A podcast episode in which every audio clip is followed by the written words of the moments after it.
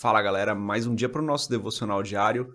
Hoje é dia da gente meditar na última parte de Lucas capítulo 20. Eu sou André Maldonado e o AB7 é uma produção do JC na Veia.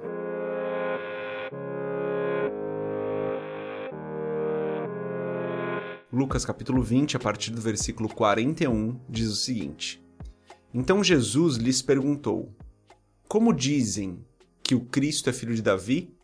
O próprio Davi afirma no livro dos Salmos: o Senhor disse ao meu Senhor: Senta-te à minha direita, até que eu ponha os teus inimigos como estrado para os teus pés. Portanto, Davi o chama Senhor. Então, como é que ele pode ser seu filho?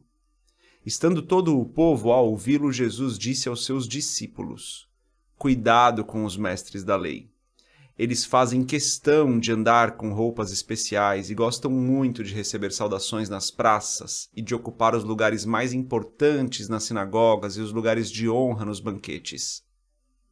Eles devoram as casas das viúvas e, para disfarçar, fazem longas orações. Esses homens serão punidos com maior rigor. Até aqui, até o final do capítulo 20, vamos fechar os nossos olhos, curvar nossa cabeça, fazer a nossa oração, entregar o nosso dia para o Senhor. Pai, em nome de Jesus, eu te agradeço, Senhor, por mais um dia. Te agradeço por mais um dia que o Senhor nos ajuda, que o Senhor nos abençoa, que o Senhor nos ama. Peço em nome de Jesus, Pai, que o Senhor perdoe os nossos pecados, porque nós ainda falhamos, ainda cometemos erros. O Senhor é santo e é bom, o Senhor é justo e é fiel. O Senhor é um Deus onipotente, onipresente, onisciente. O Senhor sabe de todas as coisas, o Senhor conhece os tempos e as estações. O Senhor é aquele que nos fortalece no tempo da dificuldade, nos ajuda quando estamos perdidos, que nos consola no momento da dor. O Senhor é um Deus maravilhoso. O Senhor é o único Senhor. Em nome de Jesus eu peço, Espírito Santo, fala conosco hoje através da tua palavra, ensina-nos a tua palavra. Pai, guarda-nos no dia de hoje, abençoa-nos no dia de hoje. Nós entregamos o nosso dia a ti, Senhor. Tudo o que nós vamos fazer entregue nas tuas mãos, Pai. Direciona-nos no dia de hoje. Faz com que nós façamos a tua vontade, Senhor. Ajuda-nos a glorificar o teu nome em tudo o que nós vamos fazer. É o que eu peço em nome de Jesus. Amém. Galera, aqui no contexto, né, é, Jesus vinha falando ali com alguns mestres da lei, com algumas pessoas que estavam tentando pegar ele em alguma pergunta que ele não tivesse resposta no final do capítulo, ele acaba devolvendo para essas pessoas uma pergunta. Ele diz: Como que Davi pode cham me chamar de Senhor, né? Como dizem que o Cristo é filho de Davi, se Davi o chama de Senhor? E essa pergunta eles não conseguem responder porque eles não entendem que o Cristo é Deus e homem ao mesmo tempo.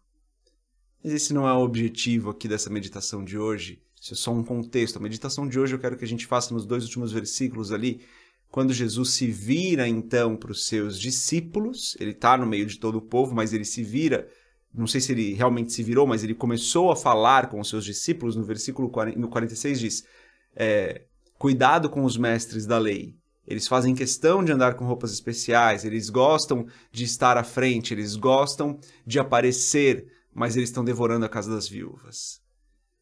Jesus alertou os discípulos dele em relação à hipocrisia religiosa.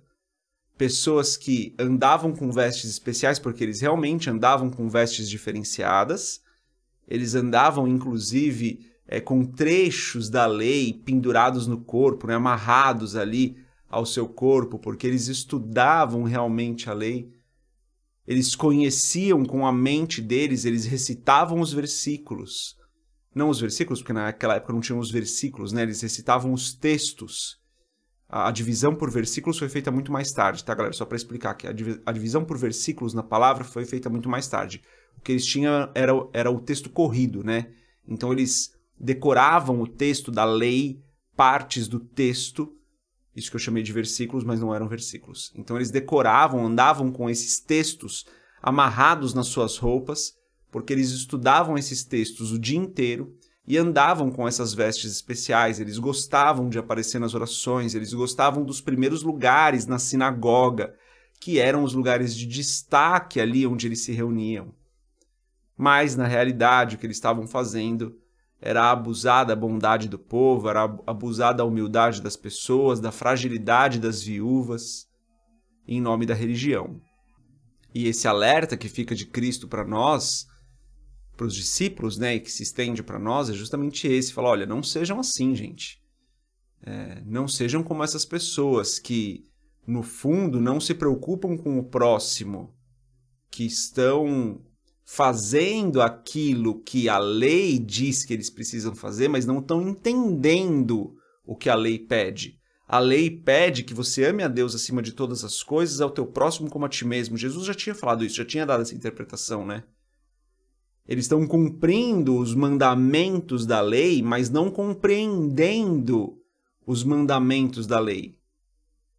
Eles estão querendo aparecer nas sinagogas, eles estão querendo fazer orações bonitas, eles estão querendo andar com essas vestes especiais, mas eles não estão fazendo o fundamental, que é amar a Deus acima de todas as coisas, é o próximo como a eles mesmos. Não sejam assim. Então Jesus é muito enfático ao falar com os discípulos: não sejam assim, cuidado com isso. E ele fala isso várias vezes ao longo uh, dos evangelhos, a gente lê ele fa falando isso várias vezes, né? Não sejam assim. Então Jesus estava fazendo um alerta aqui contra a hipocrisia aquelas pessoas que, trazendo para os nossos dias, né, estão nas igrejas, é, estão frequentando os cultos, ou estão até mesmo ministrando, estão no louvor, não sei, tem algum cargo na igreja, mas que no final das contas vivem de aparência na igreja e fora da igreja são outra coisa. E não estou falando isso para apontar o dedo para ninguém, mas é para gente refletir, para eu refletir, para você refletir com você mesmo, se você também não tem feito isso. A ideia aqui não é a gente olhar para os outros, não é olhar para o pastor do vizinho, para irmãozinho, irmãzinha da igreja, não, é olhar para a gente. Será que nós não temos feito isso? Será que eu mesmo não tenho frequentado a igreja, feito as coisas, feito o trabalho na igreja, mas estou vivendo uma vida dupla, estou fazendo algo na igreja e sendo algo diferente fora da igreja. Esse é o alerta de Cristo, né? É, Cristo estava menos preocupado com aquelas pessoas que falavam: Olha, eu estou andando todo errado, mas eu quero mudar. Cristo, para essas pessoas, ele, ele demonstrava muito amor, muita compaixão. Agora, para aquelas pessoas que falavam: Não, eu ando muito certo, e eu mereço, e eu sou, e eu posso, Cristo foi muito duro com essas pessoas. É só olhar o caso de Zaqueu e o caso dos fariseus. É só olhar o caso de, do próprio Mateus e dos fariseus, dos saduceus, dessas pessoas que se diziam religiosas.